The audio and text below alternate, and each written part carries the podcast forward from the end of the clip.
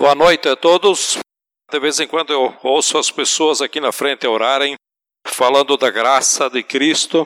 E sábado retrasado nós tivemos casamento e pude ouvir o Duda falando nas, durante a palavra que ele levou para o casal, falando sobre a graça também. Para mim é uma alegria poder falar sobre a graça. Eu amo isso, eu gosto disso. E hoje eu vou falar de novo sobre a graça. E vai ser a última vez esse ano, tá? Pois talvez o ano que vem eu não quero cansar muito vocês, mas se tem um assunto que eu amo, eu gosto, é, é falar sobre isso, porque eu fui alcançado pela graça. E eu levei anos para demorar sobre a questão da graça. Anos. Então eu tenho, eu faço isso com alegria, com amor, com prazer. Vamos abrir nossas Bíblias em Efésios capítulo 2. Hoje eu quero falar de uma forma bem simples, bem fácil, que até você lendo uh, uh, esse trecho você vai entender sobre a graça. E creio que talvez eu não vá acrescentar muita coisa daquilo que você já sabe, mas é um texto que sempre podemos tirar alguma coisa daqui. O Efésios capítulo 2, versículo 1 até o 10. Eu sei que alguns de vocês conhecem vários versículos, porque vários versículos daqui são usados para o abismo ligado. Começa assim: Vocês estavam mortos em suas transgressões e pecados, nos quais costumavam viver quando seguiam a presente ordem deste mundo e o príncipe do poder do ar, o espírito que agora está atuando nos que vivem na desobediência. Anteriormente, todos nós também vivíamos entre eles, satisfazendo as vontades da nossa carne, seguindo seus desejos e pensamentos como os outros, éramos por natureza merecedores da ira. Todavia, Deus, que é rico em misericórdia, pelo grande amor com que nos amou, deu-nos vida com Cristo, quando ainda estávamos mortos em transgressões. Pela graça vocês são salvos. Deus nos ressuscitou com Cristo e com Ele nos fez assentar nas regiões celestiais em Cristo Jesus, para mostrar nas eras que hão de vir a incomparável riqueza de Sua graça, demonstrada em Sua bondade para conosco em Cristo Jesus. Pois vocês são salvos pela graça, por meio da fé. E isso não vem de vocês, é dom de Deus, não por obras, para que ninguém se glorie porque somos criação de Deus, realizada em Cristo Jesus, para fazermos boas obras, as quais Deus preparou antes para nós as praticarmos. O apóstolo Paulo nos mostra neste trecho que a graça, o princípio, o começo gracioso de Deus, ela é antes do mundo ser criado. Eu nunca teria pensado nisso. Algumas pessoas acham que a graça de Deus é receber aumento de salário, é, ou ter uma casa maior, trocar de emprego, trocar de carro, tá? Isso se chama graça comum. Eu já falei sobre isso aqui. Tá? Assim como o sol ou a chuva, eles existem tanto para aqueles que crê como aqueles que não crê, tanto para maus como para bons. Isso se chama graça comum. Mas o que Paulo está falando aqui, além dessas coisas, Paulo fala que a família Deus não é Deus Pai, Deus Filho, Deus Espírito Santo. São três deuses quando eu falo isso. A família Deus, Pai, Filho, Espírito Santo decidiram de ser graciosos para com a sua criação, que somos nós, a sua semelhança. Então, Quando que a graça de Deus se manifestou? Antes de Deus criar o mundo, antes de criar Adão e Eva. Eu não vou ter nenhum exemplo para mostrar antes de Adão e Eva, mas de Adão e Eva para cá eu posso dar algum exemplo, tá? Por incrível que pareça, porque Deus triuno sabia que nós íamos precisar da sua maravilhosa graça. Por isso que eu arrisco dizer que é, a graça foi criada, foi, foi projetada antes da criação do mundo. Porque Deus sabia que nós íamos precisar. E a graça, como já foi falado aqui, todos nós sabemos, não só por mim, mas por outras pessoas, que é um favor que eu não mereço. Graça é um favor que eu não mereço, um favor imerecido. Mas graça não é só isso. Quando você pensa na salvação que é pela graça, a maioria dos cristãos que creem e são plenamente salvos por ela, eles sabem o que? Sabem o versículo 8 decorado, né? Pela graça sois salvos por meio da fé, e isso não vem de vós, é dão, dão quer dizer é um presente de Deus. O perigo é que você pode não ter o pleno entendimento de tudo quanto ou tudo aquilo que Paulo quer falar sobre a graça e você se baseia só nesse versículo 8. A graça de Deus é muito mais ampla, a graciosidade de Deus é muito maior. Por exemplo, como é que Adão foi salvo? Não tinha igreja naquela época de Adão, tá? e não tinha mandamento nenhum. Adão foi salvo pela graça. Como é que Noé foi salvo? Também não tinha igreja na época de Noé. Não tinha grupo, não tinha célula, não tinha lei. Foi salvo pela graça. A lei não serve para salvar ninguém. Noé foi salvo pela graça. Como é que Abraão foi salvo? Pela graça. Como é que Moisés foi salvo? Pela graça. Ah, mas na época de Moisés tinha lei. E realmente, Moisés foi quem recebeu parte da lei, principalmente os Dez Mandamentos. Paulo fala aos Gálatas que os judeus precisavam da lei porque eles eram meninos no entendimento. Porque a lei não salva ninguém. Então eles precisavam da lei por causa disso. Por isso foi dado a eles o estatuto ou a lei, que vocês conhecem muito bem. Como não matar, não roubar, não, dir, não, não dirás falso testemunho, e aí vai, né? Aquilo que vocês sabem. Por isso que no Novo Testamento a Bíblia diz que a lei veio por Moisés, mas a graça veio por Jesus. Então, os nossos antepassados, antes de Jesus, foram salvos pela graça. Ninguém foi salvo por obras da lei. Nenhum homem nesse mundo foi salvo por mandamento da lei. Porque a lei não é para salvar ninguém. E não é até hoje. E mais, nunca será. Então, Paulo fala aos Efésios para deixar claro o que é a graça de Deus. Que as pessoas tenham o pleno entendimento o que é a graça de Deus na, na sua vida, na tua vida, para a gente ser agradecido e gracioso. Que realmente Deus é bom. Se tem alguém ruim, sou eu, somos nós. Ele começa nos, nos primeiros três versículos dizendo: qual é a situação, perguntando, né, qual é, dizendo aqui, esclarecendo, qual é a situação do homem sem a graça de Deus. E ele começa assim: Ele vos deu vida, estando vós como? Mortos.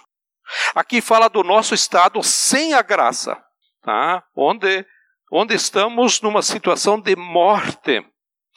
E não é uma morte biológica, uma morte física mas fala de uma morte espiritual. Paulo diz assim: para você entender o tamanho da graça, você precisa ler isso que eu vou escrever para vocês. Por isso que ele escreveu essa essa carta aos Efésios, né? Porque vocês estavam mortos e o verbo estavam quer dizer o como eles estavam antes de aceitar, antes de conhecer a Jesus. Né? Por isso que o verbo fala do passado. E aqui Paulo, Paulo então está falando para cristãos, para quem já tinha conhecido Jesus. E aonde aconteceu essa morte espiritual? Foi quando Deus criou a família Adão e Eva e avisou eles: do, dos frutos do jardim vocês podem comer, de todos eles. Porém, esse aqui, do conhecimento do bem e do mal, esse vocês não vão comer. Esse não. Porque no dia em que vocês comerem desse fruto, vocês vão morrer. Adão e Eva morreram naquele dia. Eles morreram naquela hora. Ah, mas eles continuaram vivos. Eles continuaram vivos fisicamente. Por isso que Deus foi à procura deles e perguntou: Aonde vocês estão? Deus foi lá falar com Adão e Eva: Adão, o que, que, que você fez? Onde você está? E aqui começa a graça, a graça salvadora.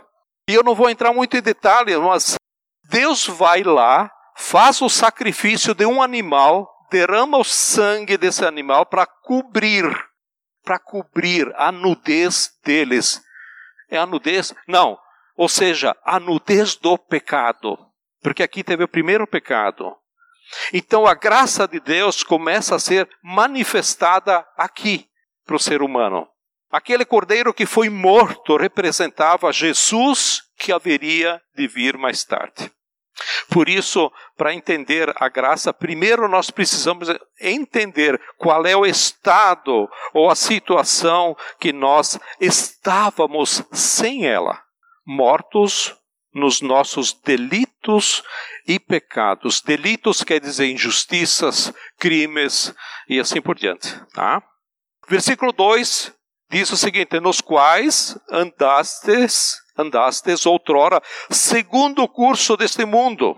Em Romanos 6,23 diz: O salário do pecado é a morte. Qual é o preço do pecado de Adão? É a morte. Qual é a situação da humanidade? sem a graça, situação de morte, situação de sem vida. É a falta de entendimento do sentido de viver. Tem pessoas que pensam que existir é viver. Não encontraram o sentido do que é uma vida, porque ainda não encontraram a graça de Deus para saber o que é viver. Eles só têm o entendimento de existência. Tipo assim, eu existo, mas ainda falta o sentido da vida. E o sentido da vida só faz sentido mesmo quando a graça entra na nossa vida. Quando você for pensar na graça de Deus, você tem que pensar que eu estava morto por causa do pecado. E Paulo continua no versículo 2: Nós andávamos no curso deste mundo. O que é o curso deste mundo? É uma conduta diária de vida. O mundo tem oprimido as pessoas com, as, com uma conduta diária de vida. E as pessoas entendem isso como viver. Eu estou vivo, eu vivo. Por exemplo, a nossa rotina: trabalho, casa, e dormir. Trabalho, casa, dormir. Final de semana, descansar ou me divertir. Não sei, talvez você é mais criativo, tenha outras ideias a mais, mas basicamente isso é que acontece com, com nós. E o curso diário de vida que a pessoa entra nessa roda giratória e ela pensa que está vivendo, né? Trabalho, casa, dormir, descanso, se divertir. Mas ela não passa de estar existindo, porque a graça de Deus não se manifestou na vida dessa pessoa ainda. Outro exemplo do curso do mundo é olhar a moda. Como que eu tenho que andar? Como me vestir? Como vou ter que falar? Como vou agir? Em que lugares eu vou ir? Eu tenho que ser, ter e fazer. Né? Eu tenho que ser aquilo lá que nós sabemos do abismo ligado, né? Ser isso, ser aquilo, ser, né? Eu preciso ter de certas coisas, ter, ter, ter para preencher meu vazio, ou eu preciso saber fazer certas, né? Isso é o que o inimigo tem feito no mundo usando a sociedade. Nós andamos nesse programa de ser, ter e fazer. E as pessoas têm colocado esse jugo, essa carga, esse peso sobre os ombros delas, pensando que estão vivendo, mas na verdade não passa de só existir. Porque a graça ainda não foi manifestada na vida dessas pessoas. Então, debaixo do curso desse mundo, andando sobre uma conduta de vida diária, o inimigo, usando a sociedade no mundo, quer oprimir as pessoas. E uma pessoa que não conhece a graça de Deus, oprimida pelo mundo, ela tem o desejo de se tornar um opressor. Como? Por exemplo, eu sou mandado, mas um dia eu quero mandar. Eu quero fazer pior do que fazem comigo. E o mundo vai andando nesses pensamentos, ou melhor, nesse curso, achando que estão vivendo. Paulo diz: vocês não estão vivendo, vocês estão andando no curso desse mundo. E aí muitos pensam que a igreja oprime a vida deles. Que a igreja é uma algema para que ele ou ela não possa fazer as coisas que ele quer, o que ela quer. Porque Jesus atrapalha a vida dessas pessoas, porque elas têm vontade de fazer tudo o que não presta. Aí Jesus vem e diz: não é desse jeito. Não é desse jeito. E Paulo continua falando no versículo 2: Vocês que estavam andando no curso desse mundo, do príncipe da potestade do ar. Quem é o príncipe da potestade do ar? É Lúcifer, né? Há pessoas que dizem: "Ah, eu estou livre, eu não estou debaixo da religião. Ninguém dá regras na minha vida, ninguém vai falar o que tenho que fazer ou o que eu não tenho que fazer na minha vida. Nós não estamos aqui para pôr regras na vida de ninguém, né? nem eu, nem a liderança, mas nós estamos aqui para poder falar a palavra de Deus. E Paulo diz: estamos aqui para falar da graça de Deus, para libertar vocês desse mundo, para você ter o sentido verdadeiro da liberdade. Paulo diz que nós temos muitos senhores, muitos donos nesse mundo, enquanto vivemos na carne. O primeiro é o príncipe da potestade do ar, no versículo 2. O segundo é o espírito que atua nos filhos da desobediência. No versículo 3 diz: a carne que inclina para os nossos desejos, ou seja, satisfazemos, satisfazemos as vontades da carne seguindo os seus desejos e pensamentos. Paulo está dizendo: olha a situação de uma pessoa sem a graça de Deus. Dá para você parar e pensar como isso é sério, de como nós éramos e o que Deus fez por nós. Paulo continua dizendo no final do versículo 13: como os outros éramos por natureza merecedores da ira, ou seja, nós éramos filhos da ira como os demais. O que, que quer dizer filho da ira? Filho da ira é uma pessoa que é contra Deus e Deus retira a sua proteção sobre essa pessoa que não é cristã e aí ela fica exposta ao inimigo, né? Aquilo que a gente diz que o inimigo deita e rola. Né? Ela não fica falando que não crê em Deus, mas que não quer saber de Deus. Ela não tem uma placa dizendo na frente assim ou nas costas, dizendo eu não creio de Deus, eu não quero saber de Deus, ou toda hora dizendo não, Deus não é comigo, coisa parecida. Não. Ela não fica falando isso, mas ela vive longe de Deus. Olha o que diz em Marcos capítulo 10, versículo 18, no final do versículo 17, como não está aí, diz assim: é, Bom mestre, que farei para herdar a vida eterna? E no versículo 18, Jesus diz: Por que Você me chama bom. Ninguém é bom a não ser um que é Deus. É interessante observar que esse jovem não chama Jesus de Jesus, né? Ele o chama de bom mestre. E quantas pessoas eu já ouvi falar que classificam Jesus não na posição de Jesus, abaixo do que ele é. Olha o que diz em Romanos 3, 10, 12. Romanos 3, 10, de, uh, 10 até o 12. Como está escrito, não há nenhum justo, nenhum sequer, não há ninguém que entenda, ninguém que busque a Deus. Versículo 12. Todos se desviaram, tornaram-se juntamente inúteis, não há ninguém que faça o bem, não há nem um sequer. Então, nós temos que ser muito gratos a Deus por Ele ser gracioso com cada um de nós. Então, a graça de Deus faz parte da nossa vida, mas a sociedade, a sociedade, né, segue o curso desse mundo, porque os homens continuam sem conhecer a graça de Deus e se tornando dia a dia piores do que são. Não há ninguém bom é isso que esses versículos diz. Então a Bíblia diz que o nosso coração é enganoso e perverso. Quem o conhecerá? E quando a gente vai tentando pelas nossas forças ser bom, a gente não consegue. Por isso Deus é quem nos transforma. Isso se chama de graça. Se você pensa que graça é uma coisa inútil, sem sentido, você está bem enganado.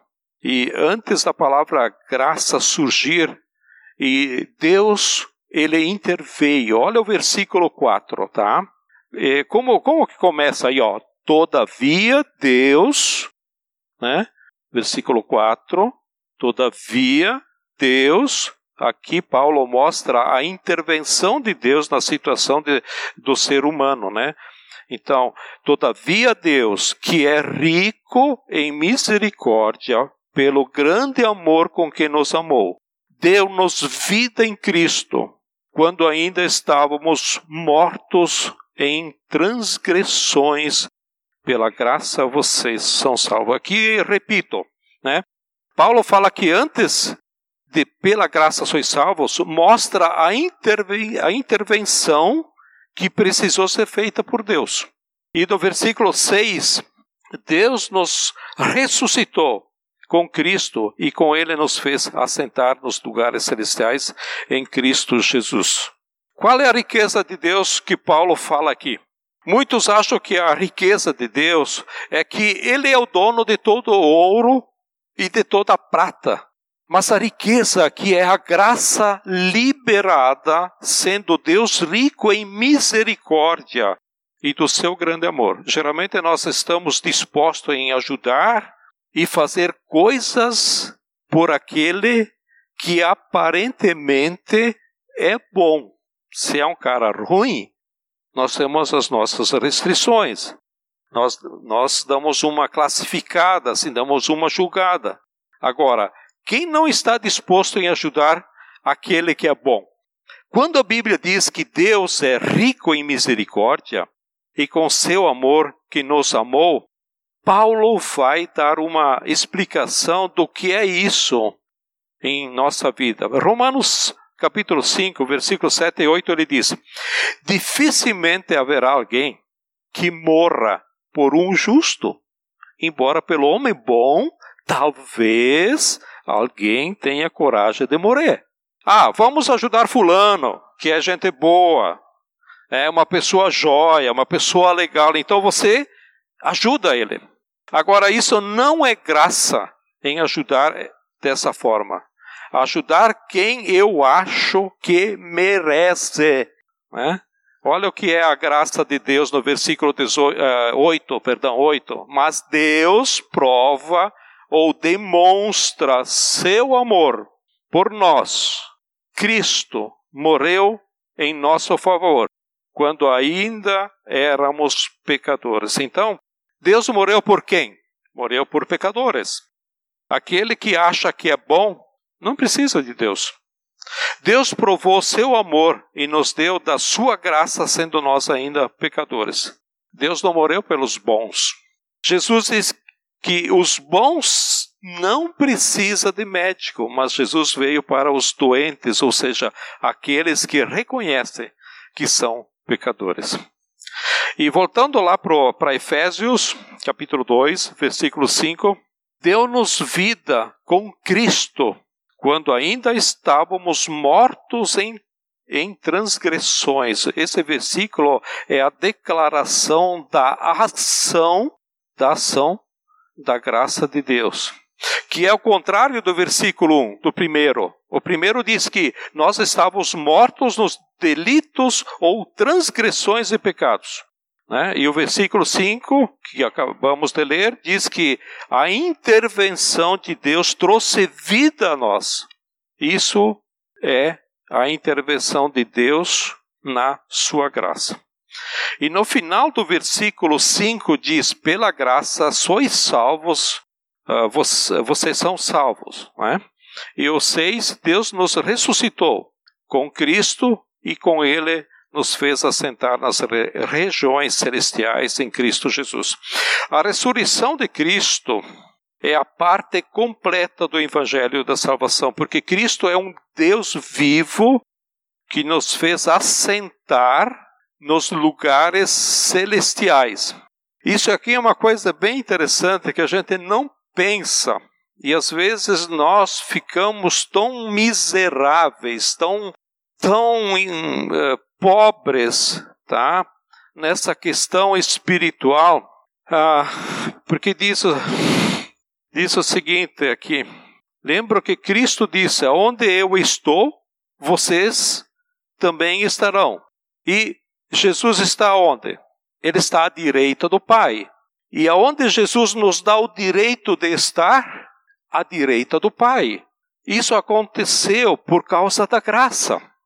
E às vezes, eu, eu já passei por isso, às vezes a gente quer orar e a gente não, não, não consegue orar porque a gente parece tão longe de Deus, tão afastado, tão. Parece que falta alguma coisa, mas olha o que, que Cristo diz, né? Uh, Jesus está à direita do Pai, tá? E Ele quer nos levar, nos assentar na direita do Pai. Nós estamos com Ele, ao lado dele, junto de, dele. Isso é por causa da graça. E a gente chegou lá não por méritos próprios ou porque pertencemos ao grupo Aliança, assim como podia pertencer a qualquer outra denominação, né? Nós só vamos estar à direita do Pai aqui o versículo que nós uh, lemos, Deus nos ressuscitou em Cristo, tá? Então nós só vamos estar à direita do Pai ressuscitados com Jesus por causa da sua graça. Então é algo que nós já participamos hoje quando nós oramos nisso, né? Por isso temos que ser muitos muito agradecidos a Jesus pela graça que ele nos dá. E o versículo 7 diz: "Para mostrar nos séculos ou nas eras que hão de vir a incomparável riqueza de sua graça, demonstrada em sua bondade para conosco em Cristo Jesus. Nas eras que hão de vir, o que vai se manifestar é a igreja de Jesus. Jesus prometeu que ele está conosco todos os dias até a consumação do século. Isso nós estamos cientes, né?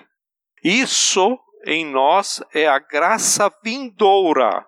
É Jesus sendo manifestado, declarado, revelado, divulgado através da nossa vida. E às vezes nós não temos ciência disso. Então a graça de Deus não é só favor imerecido além de, de nos colocar nas re, regiões celestiais, nós temos o privilégio, o privilégio de torná-lo conhecido nesta era pela riqueza da sua graça. E o versículo 8 diz: Pois vocês são salvos pela graça por meio da fé, e isto não vem de vocês, é dom. Dom quer dizer, é um presente de Deus. E aqui fala que nós não somos salvos pela fé. Fé não salva ninguém. Fé não é a causa da salvação. Fé é o meio pelo qual nós chegamos até a graça. Quantas vezes eu disse, ó, a gente é salvo pela fé? Tá? A fé é o meio pelo qual nós chegamos até a graça. Nós somos salvos pela graça, ou seja, pela graça, o versículo diz, ó, pela graça sois salvos por meio da fé. E isso não vem de vocês. O que não vem de nós? Não vem a fé, não vem a graça e não vem a salvação. Nada disso vem de nós. Nada vem de baixo para cima. Tudo vem de cima para baixo. Fé, graça e salvação não vem de nós, mas vem de Deus. Vem de Deus.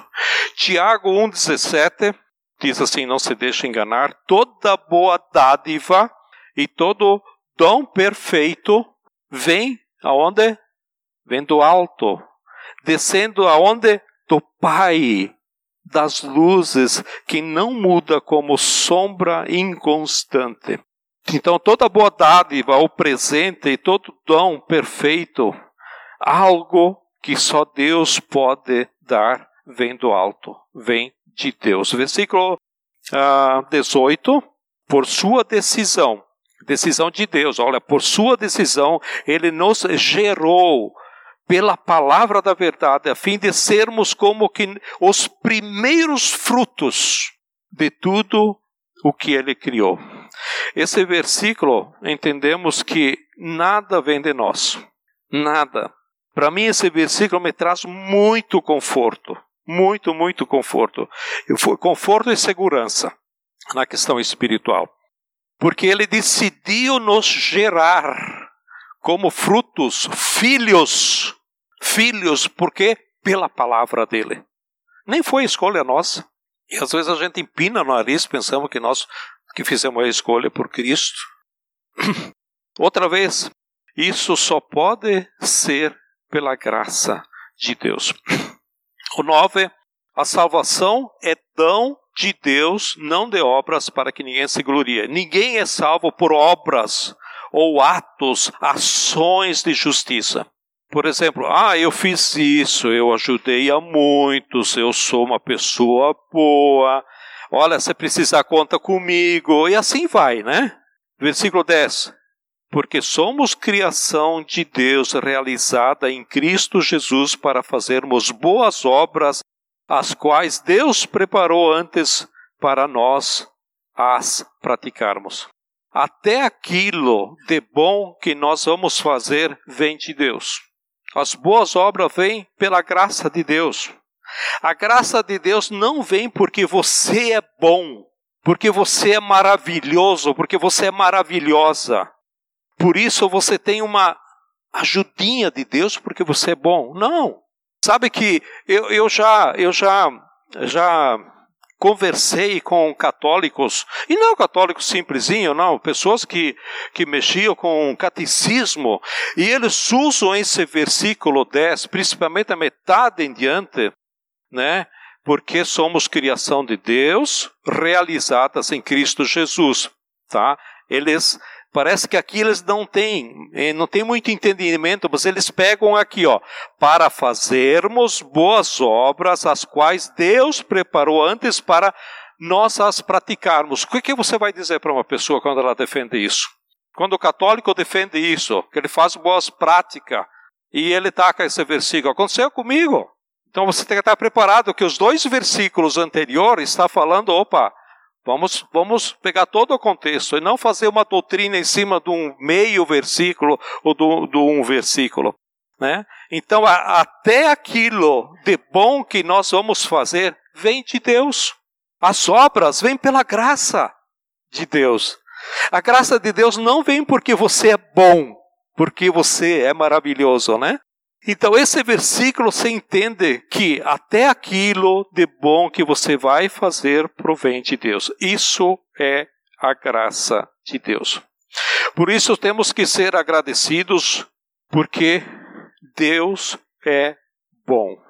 Deus vai nos transformando de glória em glória. Deus vai mudando o nosso entendimento. Deus vai abrindo o nosso entendimento. E muitas pessoas têm dificuldade de entender a graça. E eu tenho procurado trazer esse assunto, porque, como eu falei no começo, eu levei tempo para aprender, levei anos.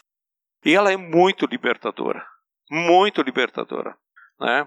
Ah, muitos, ou até a maioria dos cristãos, querem fazer obras para serem aceitos, amados e recebidos. Os não cristãos é normal fazer isso, né? O problema é que tem cristão que faz isso porque não entendeu a graça. Se você não tomar cuidado e não entender a graça, você cai no legalismo. Porque você tenta, de alguma maneira, com o seu esforço, ter o mérito. Que a religião ensina isso. Nós somos criados, educados, batidos nessa tecla, né? E o fator que fez Deus acolher você não veio de você, veio do filho dele, veio de Jesus. E eu vou dar um exemplo bem simples. Se na semana passada você leu vários capítulos, todos os dias da semana você leu a Bíblia. Ele não te amou, Jesus não te amou, Deus não te amou mais naquela semana e nem está te aceitando mais por isso. Mas nosso conceito é diferente. Tirei uma semana espiritual. Sabe por quê? Porque Deus sempre te amou e Ele continua te amando.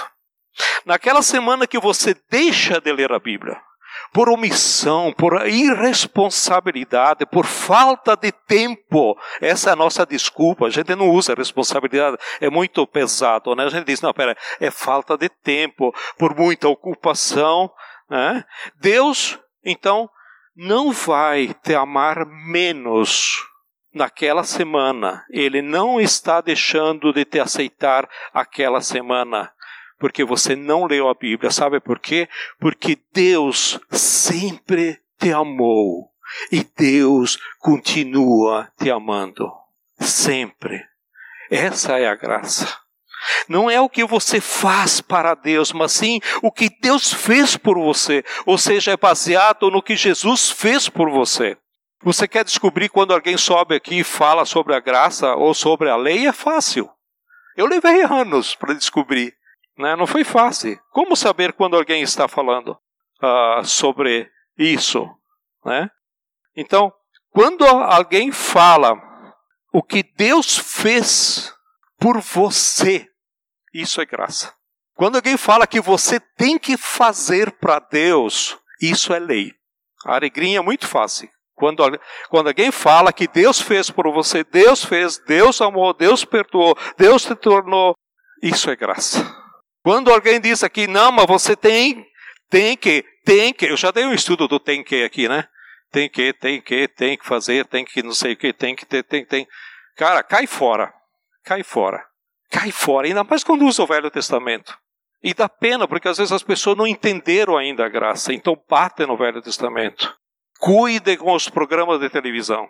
Cuide porque, cara, é lei direto. Até tem algumas, alguns estudos de algumas pessoas muito pouco, mas até, até dentro das alianças. Então eu tenho uma preocupação muito, muito especial, me preocupo por isso, né?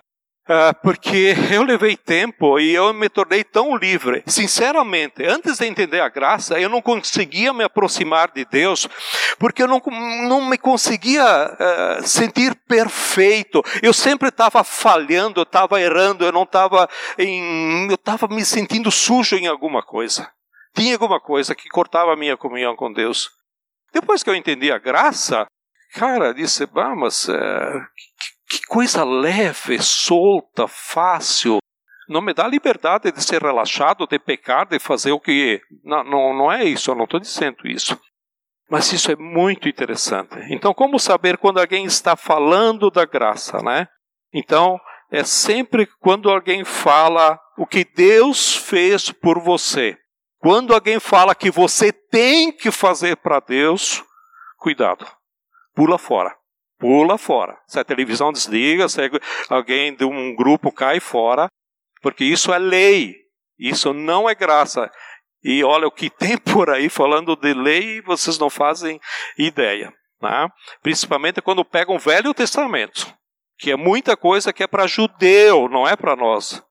Até o Novo Testamento, tu pega Mateus 23, 24, que fala sobre a volta de Cristo, né? que, sobre, que, que tem que fugir para os montes, que não se aconteça a vinda de Cristo no sábado. Isso é para judeu, não é para nós. E tem gente que aplica para a igreja toda.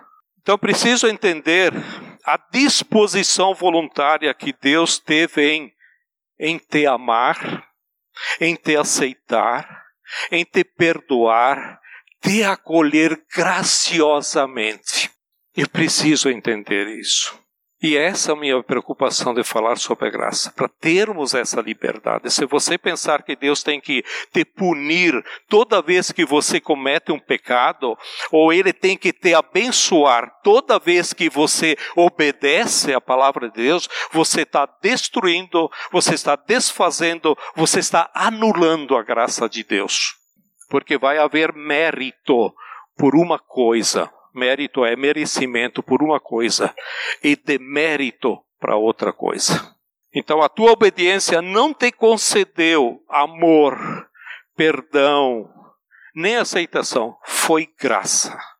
Foi graça. Porque a Bíblia diz: Mas Deus, sendo rico em Sua misericórdia e com grande amor que nos amou, por isso, pela graça, pela graça sois salvos. Nós temos que reconhecer, sim, que nós precisamos de Cristo, que nós somos pecadores. Quando pisamos na bola, temos que confessar. Né? Agora, tem, tem que, tem que, tem que, tem que fazer, tem que ser, tem que ter. Opa, vamos olhar para quem é. Se é para nós ou se é para o povo judeu. É graça, então vivemos na graça. Se é lei, então vamos submeter a lei. Então vamos viver toda a lei. 600 e poucos mandamentos os judeus têm. Nós entendemos que o pouco de bom que nós vamos fazer nessa vida, ela provém de Deus, por causa da sua graça. Isso é a maravilhosa graça. Eu eu amo muito falar sobre isso. Eu não sei se fica claro para vocês, se tem alguma coisa que não ficou claro, se tem alguma coisa que desafia você, que traz até um pouco de choque, tá? Choca às vezes. Querem falar alguma coisa? Eu estou disposto aí. Vamos orar? Querido Deus, nós queremos te dar graças a Ti pelo dia de hoje. Quero te agradecer, ó Pai, pela Tua bondade e misericórdia. Quero te agradecer porque o Senhor cuida de nós, cada um de nós. Jesus, muito obrigado. Senhor, nos traga consciência nos traga consciente liberdade de entrar na tua presença no Santo dos Santos, porque Jesus fez isso. O Senhor abriu isso, ó Pai. Abriu esse caminho. E que possamos fazer isso, ó Pai. E que a gente não se sente sujo pelos pecados, pelo relaxamento por certas coisas que às vezes nos afasta de Ti nos, afasta da oração e da tua presença. Senhor, nos encoraja, esteja conosco, Pai, porque é promessa tua que tu estás conosco todos os dias até, até é, quando o Senhor vem nos buscar. Obrigado. O Senhor nos abençoe a cada um nesta semana, em nome de Jesus. Amém?